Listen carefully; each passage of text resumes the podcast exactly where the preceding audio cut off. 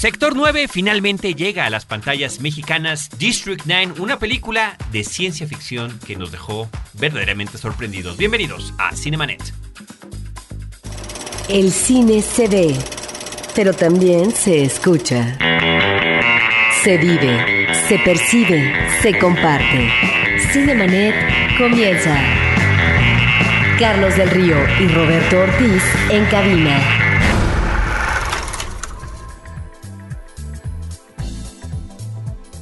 www.frecuenciacero.com.mx es nuestro portal principal. Yo soy Carlos del Río y les doy la más cordial bienvenida a Cinemanet y saludo a Roberto Ortiz.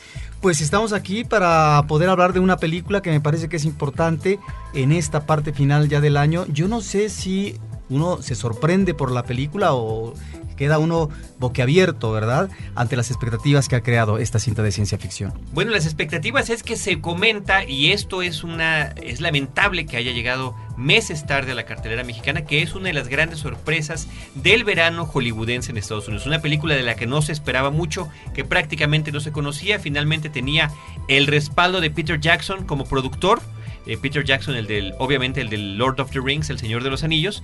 Y bueno, descubrimos que es una cinta muy interesante que estaremos comentando a lo largo de este episodio y lo haremos con la compañía de varios amigos. En primer lugar, quiero darle la bienvenida a Iván Morales. Él es eh, periodista cinematográfico, comentarista cinematográfico. Él continúa su labor externa ahora en Cine Premier, pero muy activo por ahí. Y por supuesto que seguimos esperando Iván Morales, seguimos esperando ese largometraje que ya está concluido y que está encontrando su ventana de exhibición. Sí, hola a todos. Este, sí, pues ya estamos trabajando en eso. bueno, muy bien. También le damos la cordial bienvenida a Antonio Camarillo. Él es coordinador de contenidos del Festival Internacional de Cine Fantástico y de Terror Mórbido, que justamente en este mes se, desarrolla. Y eh, también es comentarista y crítico cinematográfico, periodista cinematográfico. También colabora en la revista Cine Premier. Antonio. ¿Cómo estás, Carlos? ¿Cómo estás, Roberto? Iván, qué gusto que coincidamos aquí. Siempre da gusto y bueno, siempre da gusto la invitación y siempre da gusto estarlos aquí acompañando y platicando de cine, ¿no? Pues en esta ocasión se nos ocurrió invitarlos por eh, el tema de la película. Eh, por una parte, en el caso de Antonio Camarillo, que bien sabemos sus eh, gustos, sus, preferencias, sus debilidades hacia el cine fantástico en general y el cine el cine truculento. El cine truculento. El cine, el cine de muñecos de látex, ¿no? pues algo tiene que ver, algo tiene que ver, aunque sea en emoción esta, esta película con lo que estás comentando. E Iván Morales, que es un ávido ávido cinéfilo, bueno, con quienes eh, compartimos e intercambiamos comentarios de películas, de series de televisión, vaya, con una persona con la que uno siempre puede estar al tanto de lo que está haciendo ruido en los medios, en, además a nivel global. Eso intento, mantenerme al día. bueno, esperamos que seas más elocuente. A lo largo de, tu opinión de District 9. Me intimidó la cantidad de cosas que dijiste que bueno, era lo que pasa, pero es, es algo con lo que comúnmente estamos eh, intercambiando nosotros opiniones al respecto. No, absolutamente, pero soy... Es más, no es raro que te pida yo orientación de dónde, cuándo, o consigo tal o cual cosa, o dónde veo esto, o qué es lo que hay que ver y demás. Así que te reconozco como una, una fuente de información y además, esto habrá que decirlo, un, un amigo y compañero que siempre ha estado muy al tanto de nuestras emisiones en podcast y haciendo comentarios puntuales eh, de lo positivo, de lo negativo y que también ha sido una orientación para este programa. Pues comencemos. Ah, demasiado preámbulo, Carlos. Demasiado preámbulo. Muy bien, Antonio Camarillo, Iván Morales, Roberto Ortillo, un servidor Carlos del Río, District 9. Yo estaba adelantándome a los comentarios en el eh, preview de este programa de que nos impactó. ¿Es correcto, Antonio Camarillo? Es correcto. ¿Compartes la opinión? A mí sí me impactó. Mira, no sé si impactarse a la, la palabra que yo usaría, pero lo que sí es cierto es que, y de pronto pasa mucho con el cine de género, esto, a mí me pasa hace mucho escribía en una crítica en el portal de Cine Premier sobre cómo de pronto es una, es una labor ingrata, ¿no? Cuando uno se asume como aficionado a un género, como conocedor, como fanático incluso, y película tras película que, estás revisando, que estás viendo ese género, es decepción tras decepción, ¿no? Entonces, No sé, repito, si, si impactado sea la palabra que, que usaría, pero sí sé que por una vez, y para variar, una película del género, en este caso de la ciencia ficción, una película de la que yo tenía expectativas, una película que me preocupaba un poco en ese sentido, no me decepciona y es en cambio una grata sorpresa, ¿no? Iván Morales. Sí, para mí fue también una grata sorpresa. La cosa con esto es que no sé, eh, antes de ver la película yo vi el corto, estuve escuchando muchos comentarios sobre que iban a hacer esta película y que iban a hacer esta película y cuando se acercaba como el momento de su estreno, antes me puse a ver eh, pues qué había hecho este hombre antes y encontré el corto en el que está basada. Ah, tú tuviste la oportunidad de Sí, verlo. está, está en YouTube, está en. YouTube, ahí lo pueden encontrar. No me acuerdo cómo se llama el, el cortito, porque tiene un nombre medio extraño. Pero bueno, si buscan el, director con eso lo encuentran. Y el corto básicamente pues cuenta como un cachito de la historia. Entonces por el lado de cleverness, digamos, que por cierto me parece uno de los conceptos más clevers que he visto. El poner a los aliens de aquí desde hace tanto tiempo y que estén viviendo y además sean inferiores tecnológicamente a los, a los humanos me parece muy padre. Pero pues por ese lado ya no me impresionó. No, eso es lo, pues, lo que no, no me podía impresionar tanto de eso. Alive, Alive in Joburg se llama Joburg, esa es la palabra que me sacaba de como de...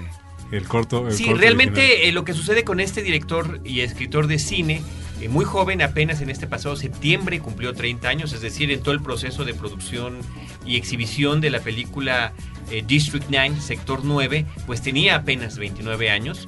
Hace este cortometraje y a partir de este cortometraje se crea la idea de lograr el, la versión en largo de pues un mismo concepto, ¿no? Que finalmente explora y, y que yo voy a decir que es lo que me empieza a llamar la atención de todo esto. En primer lugar, se trata de un tema utilizadísimo, para bien o para mal. Por no decir sobado.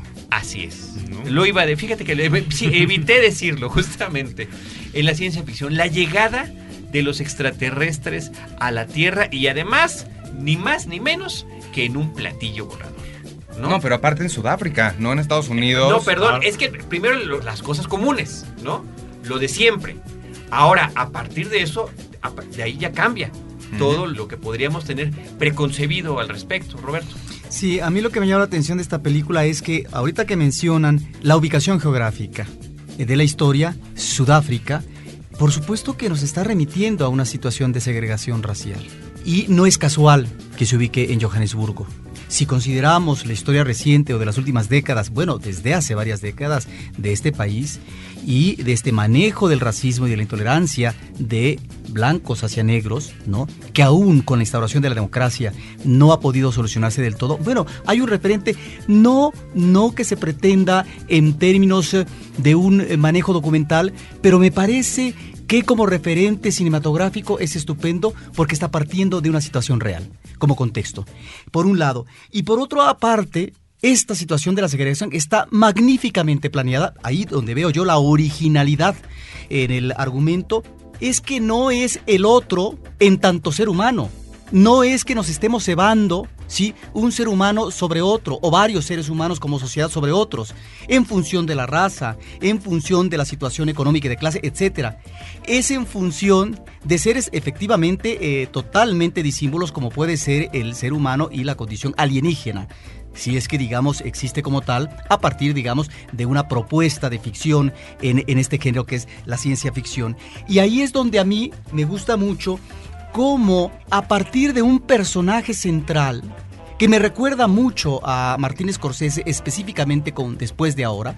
Estamos obviamente ante situaciones diferentes de vida, pero ese manejo de la cámara nervioso, en donde una situación de paranoia que se impregna y que no deja al personaje, que hay momentos en que se convierte en una situación no solamente, eh, digamos, de suspenso, sino de terror, de lo que uno como público está viendo. Y a eso me refiero en términos de referencia a la película Después de Hora, ante lo que supuestamente es un itinerario consabido en términos de planteamiento de la vida inmediatamente. Bueno, resulta que el itinerario del personaje central de Después de Hora se quebranta totalmente y cambia abruptamente su destino. Esto que está perfectamente planteado es algo que me gusta, es uno de los grandes atractivos que en términos de este ritmo es extraordinario como película. Ahora, ahora Roberto, no es, al fin y al cabo, la otredad uno de los temas fundamentales de la ciencia ficción. No está todo el concepto de la ciencia ficción construido alrededor, más que de la perspectiva futurista, más que de qué nos depara el futuro, de contraponer, de enfrentar nociones de qué es humano y qué no es humano, eh, cuestiones de no nada más de la identidad, sino incluso de la condición propia, repito, de humanidad, ¿no? Y creo que es algo que esta película juega muy bien, como dices, con la cuestión este con la cuestión de los prejuicios con la cuestión racial etcétera que creo Carlos que ahí nos, nos adelantamos un poco no eh, valdría la pena repasar de qué va la película, ¿no? ¿De qué trata la película? Bueno, pues decía yo, la llegada de los extraterrestres hace más de dos décadas al planeta Tierra y lo hacen, como menciona algunos de los personajes, no en Chicago, no en Nueva York, sino en Johannesburgo.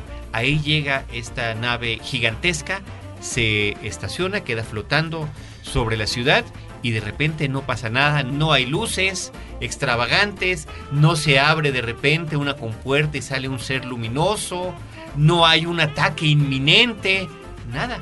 Queda ahí hasta que de repente, tiempo después, las autoridades de Sudáfrica deciden investigar, mandar helicópteros hasta que finalmente logran abrir eh, la nave y encuentran ahí a estos seres alienígenas muriendo de hambre, enfermos, sin la capacidad de utilizar su propia tecnología, sin saber de dónde vienen ni cómo comunicarse con ellos y demás.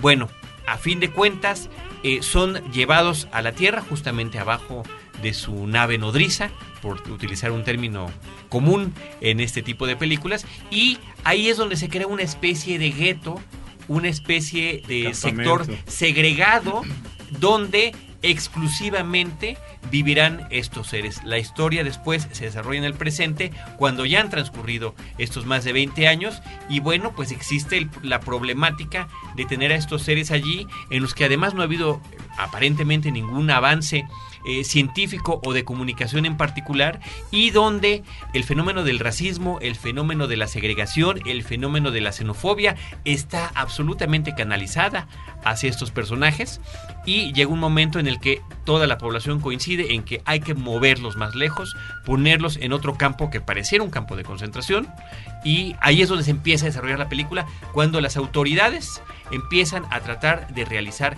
este movimiento. Creo que todo lo demás que sucede es parte de la gran sorpresa de la película. Sí, yo algo que quería comentar es, ahorita decías Roberto, que no es coincidencia que estuvieran en Johannesburgo o en Sudáfrica. Creo que más bien es al revés. Creo que más bien no es coincidencia que estando en Sudáfrica estén hablando del, de la segregación y de todo esto. La cosa con este director es que fue bien inteligente e hizo una de las cosas que a mí me parece que todos los cineastas deberían como aprender un poquito más y es juega con lo que tienes, ¿no? Esta lección que nos enseñó Robert Rodríguez de tengo una guitarra, una silla de ruedas y una tortuga, ¿qué hago? Pues una película sobre una guitarra, una silla de ruedas y una tortuga, ¿no? Entonces, este chavo sabía que tenía acceso a CGI, o sea, a imágenes generadas por computadora y estaba en Johannesburgo dijo, ¿qué puedo hacer? Pues vamos a hacer una historia donde utilicemos bastante estas imágenes y lo situamos ahí. ¿Cuál es el referente más fácil que tenemos en Johannesburgo que podemos utilizar a un nivel global para que todo mundo entienda? Pues la segregación, porque al final de cuentas el racismo existe en todos lados. ¿no? Eso por una parte. La otra también es que él, eh, estos alienígenas, y esto lo sabemos muy bien todos, las probabilidades de que si llegáramos a descubrir algún día vida fuera de la Tierra, las probabilidades de que sean humanoides son infinitamente pequeñas. Remotas. Pero ellos son humanoides. Y le preguntaron esto a él, al director una vez, y él dijo, pues, ¿por qué estoy haciendo una película? No estoy haciendo una especulación científica sobre qué pasaría, sino... Y creo que va de la mano de este mismo concepto de hacer las cosas como más entretenidas que se puedan. No, Y, sobre todo, sobre todo ahí este un argumento que él dio cuando le preguntaron esto de por qué volver a referirse a extraterrestres humanoides. Su respuesta me parece bien interesante y al final creo que ha quedado ya demostrado en otras películas que tontamente han prescindido de este tipo de extraterrestres este, humanoides, que era sencillamente, dice, es imposible para el espectador relacionarse emocionalmente, empáticamente con algo que no tenga dos ojos, brazos y piernas. Sí. Ah, ¿no? Y, y eso fue algo que me- a mí que me encantó, que sí te puedes relacionar mucho, sobre todo cuando llega el investigador este y les empieza a tocar en las casas y parece como este show, no sé si han visto Cops. Sí. Parece eso, como que llega la cámara atrás, sobre todo por el estilo documental, que esa parte me sacó de onda, como que empieza documental y de repente ya no, pero llega a las casas, tocan y sale el tipo y dice, sí, sí, yo, ah, no, no, no, no, no, soy yo, aquí vive alguien más, es de mi tío, y le cierra. Todas esas partes me parecieron increíbles. Pero el momento en que le ves los ojitos y le ves ya, Exacto. yo sé, en ese momento ya es cuando conectas y cuando, y cuando estás dentro de la película, ¿no? Y eso Sí. me parece que, que tiene razón. George Lucas, de la primera trilogía a la segunda trilogía de Star Wars, decidió cambiar de actores con máscaras de hule, que se veían muy bien, a cosas raras animadas en computadora y no, y no, no, no funciona igual, no es igual de memorable, no, no te relacionas igual con el personaje, ¿no? Ahora, en este caso, yo creo que a lo que apela la película, lo que realmente nos puede llamar la atención, es que es esta suerte de regreso a la ciencia ficción que Antonio Camarillo, Roberto Ortiz hemos comentado muchísimo en este programa, en otros episodios dedicados a fenómenos como el de Star Trek, como el de Viaje a las Estrellas, donde no únicamente es la especulación científica, la que comentábamos, el futurismo, sino trasladar problemas vigentes en el mundo a un entorno fantástico, pero sin quitar el dedo de la llaga. Y otra cosa que me fascina esta película es que es una película para adultos. En el tono, eh, por supuesto, en la violencia que maneja la cinta, en los temas eh, verdaderamente severos que tiene que ver y que por otra parte como que hace una suerte de referencias o que tendrá voluntaria o involuntariamente una serie de referentes cinematográficos muy claros, muy claros. Por una parte yo mencionaría esta película poco exitosa, pero que finalmente llegó a convertirse en serie de televisión, que fue Alien Nation, que es quien lo, lo maneja. Más Alien Nation que vi, que, que la serie vi, ¿no? Más Alien Nation porque se trata justamente de qué sucede cuando tienen que convivir con nosotros en la Tierra los extraterrestres. Y convivir y convivir en términos meramente, netamente políticos, ¿no? De, de- de convivencia cotidiana, de, de cuestiones bien básicas de esta convivencia, como son cómo se distribuyen los recursos, por qué él tiene más derecho que yo, se vuelven estamos dando una minoría derechos, más. ¿no? Se vuelven una minoría más. Sí, y ahí es donde esta idea de la anticipación nos remite no solamente a la ciencia y la tecnología, en el género de la ciencia ficción, sino también a estas situaciones sociales, ¿no? que se viven en la humanidad. Cuando eh, yo mencioné el referente de Sudáfrica y del racismo es porque finalmente la película se instala en una problemática real histórica que tiene que ver con eh, lo que ha vivido la humanidad y específicamente ese territorio africano en las últimas décadas. Pero por otra parte, sí, creo que estamos ante una idea que me parece muy bien ilustrada, de manera muy paranoica y de ahí yo creo la efectividad ante el público que es ah, el delimitar territorios ante un mundo en donde cada vez es más difícil la convivencia pacífica de unos con otros. ¿A qué me refiero? En estos ah, últimos tiempos en que encontramos una migración que ya no se puede frenar, una migración humana que con anterioridad finalmente cumplía sus propósitos y efectivamente de Europa a América a principios del siglo pasado se podía hacer la América y cumplir el sueño americano en esa nación que finalmente fue fundada por emigrantes. Bueno, pues ahora estamos ante un problema terrible en muchas ah, partes del mundo, en la Unión Europea, etcétera, con respecto a la migración y en donde ya encontramos algunas películas aquí en México, una cinta como La Zona, en donde se está refiriendo la cinta argumentalmente a cómo en una colonia, diríamos en este caso un territorio eh, muy específico, de cómo se aparta una gente de cierta condición socioeconómica favorable ante lo que son los otros, es decir, la gente sin recursos, la gente que vive, que sobrevive nada más y cuya economía está muy deteriorada. Bueno, yo pienso que Distrito 9... Sector, que- sector 9, como se llama 9, aquí en México. eh, sin que, eh, eh, vuelvo a repetir, sin que estemos apelando a lo que es la idea del documental, creo que nos está brindando la oportunidad de ubicar situaciones terribles que estamos viendo en, la- en la humanidad y que tiene que ver cómo va a resolver próximamente el planeta Tierra esta problemática es decir, de relaciones humanas a partir de este quebranto de la situación económica. Ahora, a mí, a mí lo que me gusta muchísimo de la película es cómo, y de esto que estás hablando Roberto, es cómo, a pesar de los localismos, de que sí es Johannesburgo, de que sí es el apartheid, que es, la historia es bien universal, ¿no? Es algo que puedes... Esta película se podría haber realizado en la frontera entre Estados Unidos y México con la misma resonancia, Absolutamente. de no de cómo se le está dando un trato a un o en la frontera entre México y Guatemala. Por ejemplo, sí, exacto, para, para no asumir posiciones, ¿no? Y sin embargo, la lectura es la misma, el peso de la lectura es el mismo del subtexto. Y en mi opinión, ahí está la medida y la diferencia entre una película pues, que no lo consigue, entre una película que, que no vale tanto la pena y una película que efectivamente está diciéndonos algo importante, creo. Eh, Iván, por favor. Que sí, es que es justo, nada más reiterar lo mismo. Creo que sí, lo que tiene la, la película es que es una historia muy sólida. Porque al final de cuentas, el gimmick, la historia, la, la El anécdota. pretexto. La anécdota de que llegan los aliens, o como se vean y eso, pues la pasas en los primeros 10 minutos. Te acostumbras y ya, no tiene nada de especial. Sin embargo, lo que la hace mantener tu atención ¿no? y la hace verdaderamente especial son todos estos subtextos que, que van manejando. Y que de esos subtextos no es exclusivamente eh, el único, estos que estamos mencionando de racismo, xenofobia y segregación. Está también el corporativismo, lo que llegan a hacer las grandes empresas, las grandes compañías, las grandes corporaciones por obtener el más alto adelanto científico al precio que sea, por supuesto, con tratos pues por debajo de la mesa y en este caso tratando de ciencia ficción que, además seguramente no pasa únicamente en la fantasía cinematográfica con terribles experimentos para lograr tener sus objetivos. En ese sentido y continuando brevemente con lo que estaba yo comentando de qué referentes a mí me, me sonaron sin querer como ecos de otras películas bueno mencionaba Alienation que ya dijimos Robocop tendría que ver en esa parte y Robocop en dos sentidos. No nada más por los papeles de las grandes empresas en, nuestra sociedad, sino también por el, el grado de violencia, eh, la forma eh, tan gráfica de mostrarnos cosas sangrientas y por ahí me parece que hay una referencia muy evidente cuando de repente sale un- una suerte de aparato robótico que se utiliza en la película que se parece muchísimo a Ed 209, uno de los, de los robots que aparece en Robocop. El otro sería La Mosca de David Cronenberg que bueno, es, es parte importante de lo que sucede a lo largo de la película.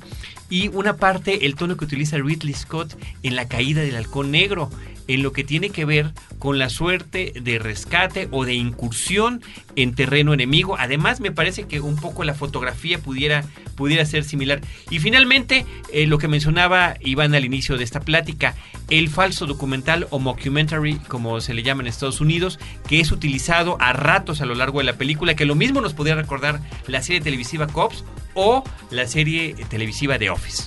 Ahora, creo, creo, creo que te brincaste ahí una, una referencia importante, Carlos, eh, que es la misma, hablando de Ridley Scott, que es la misma Alien, Alien, el octavo pasajero. A lo largo de toda la saga de Alien está presente esta preocupación porque lamentada compañía, ¿no? Ajá, exacto. la Weyland Yutani de, de las cuatro películas de Alien no se haga de eh, el extraterrestre para usarlo para sus fines perversos, etcétera. Efectivamente. De, eh, creo que hablas de cosas que son, de temas que son recurrentes en la ciencia ficción, ¿no? Que son parte de este, de esta necesidad, ya no tanto de la prospectiva, que la, la- la un poco con la, con la ciencia ficción menos afortunada, ¿no? Decir, ay, ¿qué va a pasar dentro de 20, 30 años? Eso es imposible saberlo y, y normalmente cuando llega el momento, cuando el destino finalmente nos alcanza, nada de lo que se había predicho pasó, ¿no? Pero es esa ciencia ficción como figura, repetimos, lo decía Roberto hace rato, como metáfora, como alegoría de cosas que están ocurriendo ahorita, de que- cosas que han ocurrido durante toda la vida del ser humano en este planeta y que seguirán ocurriendo, es ahí donde, repito, las resonancias cobran realmente su, su justa dimensión.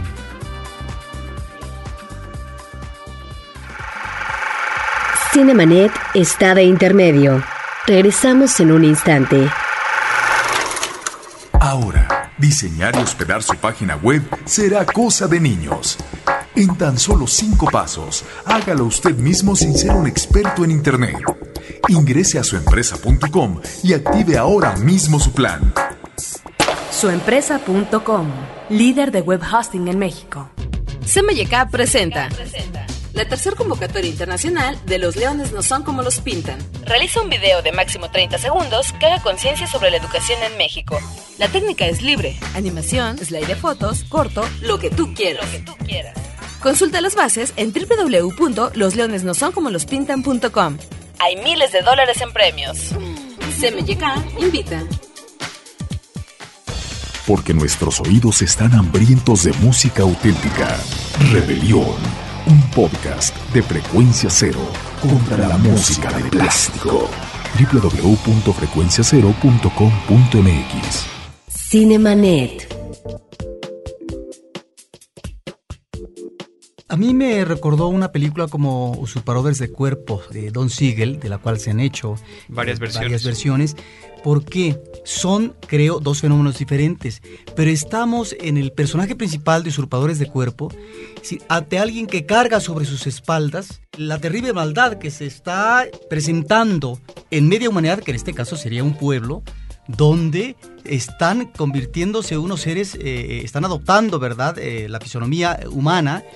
Y el personaje termina casi rematando en la locura, ¿sí? A partir de que no se le da crédito ante esta inquietud que tiene y que él en carne propia está viviendo toda esta situación de cambio terrorífico y que eh, finalmente él hasta ese momento se ha salvado. En el caso de esta otra película, encontramos un personaje central y ahí sí creo que eh, está el, tono del cine de terror que está la preocupación viviendo en carne propia la metamorfosis, el cambio, ¿sí? A partir, en este caso, de una mano. Y es el horror ante lo desconocido, ante algo que no quisieras eh, ser, porque ya tienes una identidad que finalmente se reconoce ante los demás. Y eso me parece que está muy bien logrado. Esta paranoia, este miedo a que estás como exabrupto, cambiando de un lado a otro, me parece que en la película con ese ritmo nervioso, con ese manejo tan eh, rápido eh, de, la edición y, y de las escenas, me parece que sí logra retratar muy bien esta situación de soledad en donde todo el mundo está en contra tuya y donde finalmente no tienes tal vez ni siquiera el respaldo o la posibilidad de refugiarte con lo que sería, digamos, eh, la solidaridad de tu esposa.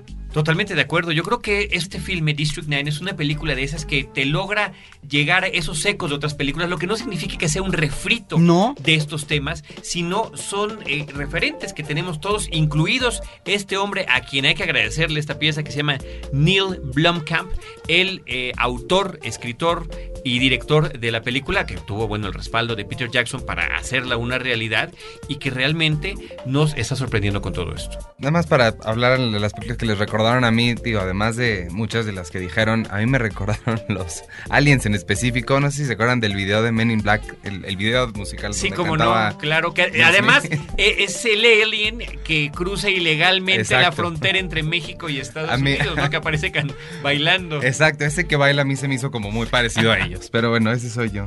No, pero ¿sabes qué? Yo creo que eso tiene que ver, y bueno, que se parezca o no, eh, el asunto que nos permite hablar un poquito más también del, ya mencionaba Roberto, el ritmo frenético que tiene la película y la, la- la combinación de seriedad con la que le está tratando el tema, pero también con un humor negro, terrible, brutal y realmente hilarante. Ahora, ahora que mencionas a Peter Jackson, eh, Carlos, a mí definitivamente me, me remite a la primera película de Peter Jackson, a Bad Taste, su debut como director, que trata sobre una invasión extraterrestre de estas criaturas grotescas que vienen literalmente a hacer de la, de la Tierra una, un puesto de comida rápida, de, de hamburguesas. Tiene, con todas las distancias salvadas, con todo y que la película de Jackson era una película hecha con cuatro pesos, no sé cuál es la moneda de Nueva Zelanda, ¿no? Pero este con cuatro, Con cuatro de esos. con Con cuatro, cuatro de kiwis. esos, con cuatro kiwis exactamente, que le llevó cuatro años filmar y que se le ve lo amateur por todos lados. Evidentemente, a pesar de que también se vea el talento que ya demostraba Jackson en esa primera cinta, están los referentes, está el, el tono irreverente, porque hay una irreverencia en, en toda esta seriedad que estamos hablando, ¿no? Hay una irreverencia, hay un humor, como tú bien mencionas, ahí también eh, presente, y sobre todo esta, esta mirada rabiosamente original, y digo, sé que suena absurdo que hable de originalidad comparando cosas parecidas de los dos autores, ¿no? Pero, pero hay una, hay una postura y hay una originalidad en la manera de abordar un tema, como ya lo dijimos hace rato, manoseado mil veces, abordado mil veces en- en- a lo largo de la historia del género, buscándole de pronto un, un ángulo, un, un punto de entrada que nadie había realmente visto antes, ¿no? Y justamente ahí podemos especular que el propio Jackson se haya identificado con la forma en la que este Claro. joven eh, Blomkamp estaba aproximándose hacia este Ahora, tema. otro referente que no es que tenga que ver argumentalmente, pero para mí una de las mejores películas del año pasado fue Rec. Y a mí, esta película nueva me recuerda a Rec, ¿por qué? Porque el ritmo frenético que mencionaste, Carlos, lo que vives en Rec, una cámara en mano que nunca te deja en términos emocionales eh, como espectador, se sostiene de tal manera que de principio a fin uno está agarrado a las imágenes.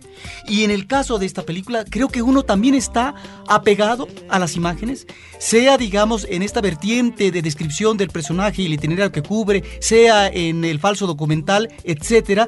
Pero creo que es una película donde uno no descansa y donde siempre uno está atento a lo que va a pasar porque realmente te involucra y llega un momento en que tú cada vez vas sumando más emociones al grado que dices, bueno, ¿hacia dónde? ¿Hacia dónde me llevo esto que me está creando una verdadera atmósfera de terror? Ahora, en ese sentido, perdón, habría que decir que tanto Rec como Cloverfield, que no hemos mencionado, que también podría tener eh, cabida en esta charla, como District 9, tendrán que ver con el fenómeno mediático que en su momento fue el proyecto de la bruja de Blair, ¿no? Donde finalmente se utiliza formalmente para un largometraje esta técnica de la cámara en mano o del falso documental. Es, muy interesante, yo lo platicaba Iván hace un rato, este, cómo la película en un principio se asume como un documental, como este falso documental del que estamos hablando, lo plantea claramente a cuadro, este, entiendes que lo que estás viendo en las imágenes dentro de las oficinas de este organismo de gobierno encargado de desalojar a los extraterrestres, pues es una especie de documental, incluso este alguien se quita el micrófono, se pone el micrófono, no sé qué es, se entiende como un documental, pero llegan momentos en la película en que, co- como ya decía Iván, se no se les olvida, ya no importa, no ya no importa justificar si, esta cámara es un camarógrafo de noticias que viene corriendo atrás de pronto la cámara subjetiva se vuelve cámara objetiva y lo maravilloso es darse cuenta de que como espectador no te importa. ¿no? Y, esto creo que nos habla de una manera muy inteligente de parte del director de cómo está contando su historia, de, de cómo plantea su punto de vista y lo varía dependiendo de las necesidades de su historia con una seguridad y con un aplomo como director realmente dignos de, de envidia. Y también sobre qué maleable es el medio cinematográfico, ¿no? Que recursos que pueden parecer de pronto inviolables, ¿no? Que parecen este, intocables, pues descubre que se puede hacer con ellos lo que tu historia te esté pidiendo. ¿no? A mí la verdad sí me, a mí sí me sacó tantito por, no por el hecho de que de repente dije, ah, ya no es documental, ¿cómo? Ya no quiero ver nada, no, sino más bien fue que primero era documental, luego ya no, y dices, ah, ok, ¿qué me importa, no? Quiero continuar la historia. El problema que tuve fue cuando de repente mete entrevistas, o sea, va Pero fíjate que va yo no entre veo como uno y- problema. Sí, yo, yo este, este salto que está dando constantemente entre lo que pudiera parecer las cámaras subjetivas y una, y una película convencional, no creo que sea trascendente porque puede ser parte de la forma en la que está contado. Unas partes es lo que vimos con la cámara y la otra es una película como normalmente la vemos, ¿no? La visión de quien nos la está mostrando. O sea, yo no, no creo que, es más, no creo que se note además. Coincido con lo que dice Antonio. No nos importa si Sí, está no pasando eso. Ahora, obviamente notas cuando estás viendo una imagen en video y cuando estás viendo una parte filmada, ¿no? Yo no sé si lastime a la película, o sea, no sé si le haga un mal.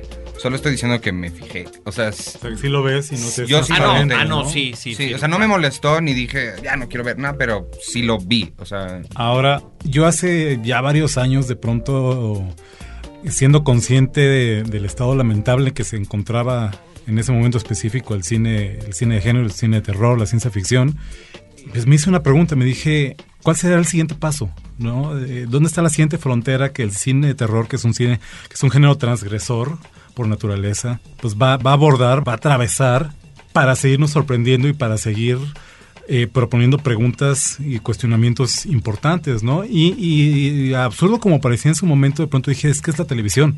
¿no? Lo veías en los, en los reality shows, lo veías que, que nacían entonces, lo veías este, en la manera en que los horrores más terribles ya no eran creíbles si no los hacías reales en la pantalla de alguna manera, ¿no?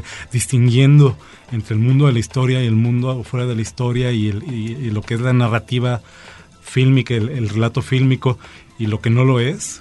Y de pronto resulta que ahí está, ahí está el ejemplo de Rec, ahí está el ejemplo de Cloverfield, ahí está el ejemplo de esta película, sobre cómo de pronto pareciera que en efecto una película de terror o una película de ciencia ficción en este caso, depende su, su, impacto y su efectividad si, si te lo estás comprando como algo real, como ya decías de la, la bruja de Blair, o si es nada más una película, ¿no? Ahora, y justamente algo importante que habrá que decir de esta también, para que eso termine de funcionar, no nada más es la cámara de video, no nada más es la cámara en mano, no nada más es la cámara inquieta, sino que tengas un reparto de desconocidos, que sean lo que le brindan veracidad, ¿no? Entre comillas, a la historia que estás viendo. Y en ese sentido, habrá que decir que el protagónico de Charlton Copley me parece verdaderamente excepcional porque nunca logramos adivinar a dónde va a llegar su historia. Es la diferencia entre esta película y la guerra de los mundos de Steven Spielberg con, con, con Tom Cruise, ¿no? Y el efecto de eso es clarísimo, ¿no? Sí, totalmente. Sabes, sabes que a Tom Cruise nunca le va a pasar nada.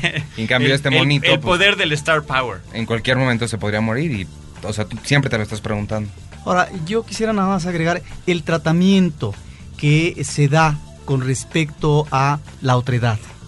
En el caso del personaje principal, y eso es lo interesante y jugoso. La otra edad es lo de los otros, no la otra edad. Exacto. El personaje principal, ¿sí? ¿En dónde encuentra cobijo? ¿Lo encuentra en el ejército? ¿Lo encuentra en la esposa? ¿Lo encuentra en el suegro? ¿En dónde? A final de cuentas, la mano tal vez esté efectivamente en el otro. En el otro en el que él se está transformando. En ese sentido me parece que la película está planteando de manera muy aguda esta contradicción que está viviendo en carne propia el personaje en términos de transformación, de metamorfosis. Y ahí es donde creo que está la inteligencia del guion. Hay, hay, hay otra referencia que se nos pasó, Carlos, que tú debes de recordar bien la película, que es esta película muy ochentera que se llama Enemigo Mío, Enemy Mine. ¿Cómo no? Por supuesto, por supuesto. No, con por su- supuesto. con Louis Gossett Jr. Y Dennis Quaid, y Dennis Quaid. un astronauta terrícola Sí. que se descubre de pronto varado en un planeta hostil con su enemigo mortal, este extraterrestre Y que, horrible. y que, eh, quedando los dos varados ahí, que tienen que continuar la guerra. Pero además esta, Enemigo Íntimo, está basado en otra película sobre una guerra en Asia, donde dos soldados quedan también en una isla y continúan peleando entre sí, ¿no? Con Toshiro Mifune. con Toshiro Mifune y un episodio de Dimensión Desconocida con Charles Bronson y la actriz que salía en Hechizada, cuyo nombre en este momento se me está escapando, que también eran dos soldados en una ciudad abandonada que tenían que estar luchando entre sí. O sea que estamos ante esta recurrencia de temas que bien utilizados pueden eh, eh, darnos estas sorpresas que creo que es en lo que coincidimos todos los que estamos aquí. Y que son, y que son propios de la, ya lo decíamos al principio, que son propios de la, de la ciencia ficción dura, ¿no? De la ciencia ficción real, la que tiene, la que tiene arrestos, ¿no? Esta ciencia ficción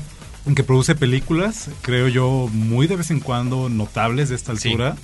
Yo esta película de veras, la que pararía un poquito debajo de, de- de piedras angulares del género como Blade Runner, como eh, Alien. eh, como Alien, como Matrix, ¿no? Películas que, que son garbanzos de libra, que son películas que salen una en una década, ¿no?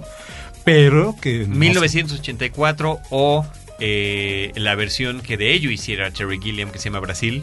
Exactamente. Una rayitita abajo, así tantitito, ¿no? Pero- Pero, que están apuntando hacia allá, ¿no? Pero ahí está, ¿no? Es donde, donde películas ya mencionábamos ahorita La Guerra de los Mundos, ahí está el, el reboot Los de Star de Trek. cuerpos. No, me refiero a La Guerra de los Mundos, el reboot de Star Trek. Bueno, sí, es ciencia ficción divertida, son Eh, películas sí, vistosas, son sí. películas aparatosas, pero no le llegan a la propuesta, al entendimiento del género. Que me gustan, me gustan. yo sé que te gustan. Pero, efectivamente. Que ¿no? películas como estas que estamos mencionando sí pueden hacer. Efectivamente. Eh, yo, no. yo ahí sí. ¿Tú quieres decirnos que la mujer que sale con Charles Bronson en el. En el Es Elizabeth Montgomery. Elizabeth Montgomery, muchísimas gracias y gracias también. Pero yo no, yo lo que sí no A estaría tan de acuerdo es que es tan piedra angular o tan. No creo que sea una influencia tan grande. ya lo veremos. Digo, claro. tendremos que ver como en 10 años. Para mí Podemos se me haría. discernir, Podemos discernir. En, en ciencia ficción se me haría un poquito más. Derivativa, es un poco más derivativa. Lo estamos, hablando, estamos hablando de todas las referencias, ¿no? Pero Pero a, a mí, por ejemplo, me llama más la atención. Se me haría un poquito más original o más. No sé, más grande.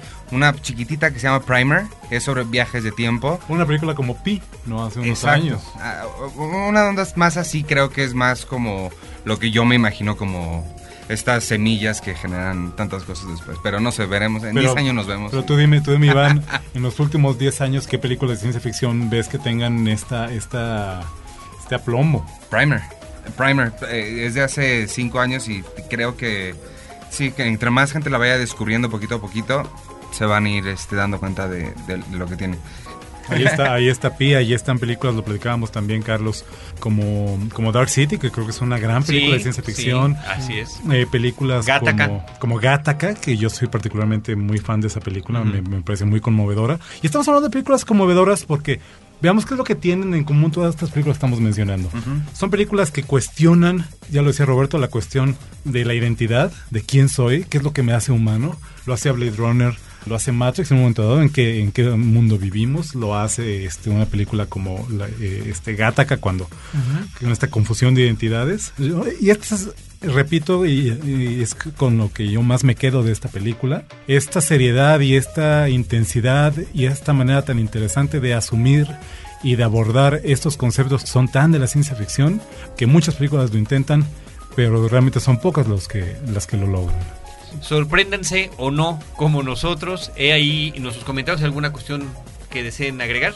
Yo nada más tengo una pregunta, a ver si alguien sabe rápido, porque algo que no me quedó muy claro es, sin llegar a terrenos de spoiler, ¿no? Eh, están buscando un tipo de combustible muy especial que solamente tienen ellos, pero luego tienen un traje que solamente se pueden usar ellos, porque las armas solo la pueden usar los, los aliens, ¿no? Pero se meten a un traje y las empieza a usar este chavo. ¿De dónde sacan el combustible para ese traje si no tenían? Bueno, nunca se hay cantidad de cosas que no se aclaran en la Ese es película el único que me quedó así como- sencillamente quedan en la especulación, pero pensando como, como seguidor del género, yo diría que para ciertas cosas se necesita combustible y para ciertas cosas fuentes de energía que no necesariamente son exactamente lo mismo. ¿Me puedo explicar? O sea, quizá eh, un tipo de energía te sirva para una cosa y el otro eh, para otra, ¿no? Que Y era la- en particular. la- y la gente que- Tratando que- de defenderla, porque si empezamos a buscar eso, ¿de dónde sacaron Sí. las armas? ¿Por qué no se rebelaron entonces con esas armas contra los humanos? Eh, ¿Quiénes son? ¿De dónde vienen? Ah, si eran trabajadores, entonces ¿dónde están los que los mandaron? Es que quería Los un vinieron- documental, quieres los- un documental, no un falso documental. ¿Los vinieron alguien, alguien más a votar a la Tierra o es acaso un plan? En fin, ¿no? Lo que sí creo que también no queda ninguna duda es que la gente que quería hacer Halo con él y que se la quitaron, se ha de estar dando pero de topes en la cara.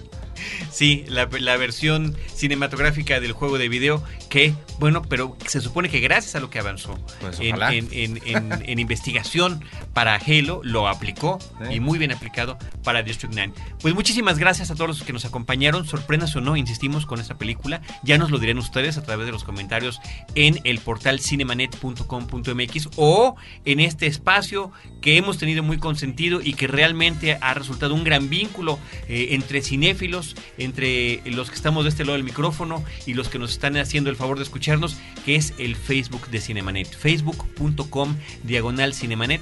Diario tenemos ahí alguna información que compartir y en la que estamos teniendo un intercambio de opiniones. Agradezco a nuestros invitados, Iván Morales, muchas gracias, No, hombre, gracias por la invitación, me da siempre mucho gusto venir a y hablar. Antonio Camarillo. Un placer, Carlos, como siempre. Gracias, Carlos. Gracias, Roberto. Y de nuevo, qué gusto toparnos acá, Iván. Sí, Desde esta cabina, Roberto Ortiz y un servidor Carlos del Río les agradecemos que nos hayan escuchado. Le damos todo nuestro aprecio y agradecimiento y reconocimiento a Abel Cobos también por estar constantemente trabajando en la postproducción de Cinemanet y en particular de ser el encargado de llevarles a todos ustedes nuestra versión en podcast y a todos ustedes por escucharnos. Recuerden que Cinemanet se escucha también en vivo en radio en la zona metropolitana de la Ciudad de México a través de Horizonte 107.9 de FM todos los sábados de 10 a 11 de la mañana. Si no están en esta área geográfica, lo pueden escuchar a través de internet en Horizonte en línea www.imer.com o posteriormente a través de estos podcasts, donde nosotros los estaremos esperando con cine, cine y más cine. Cinemanet termina por hoy.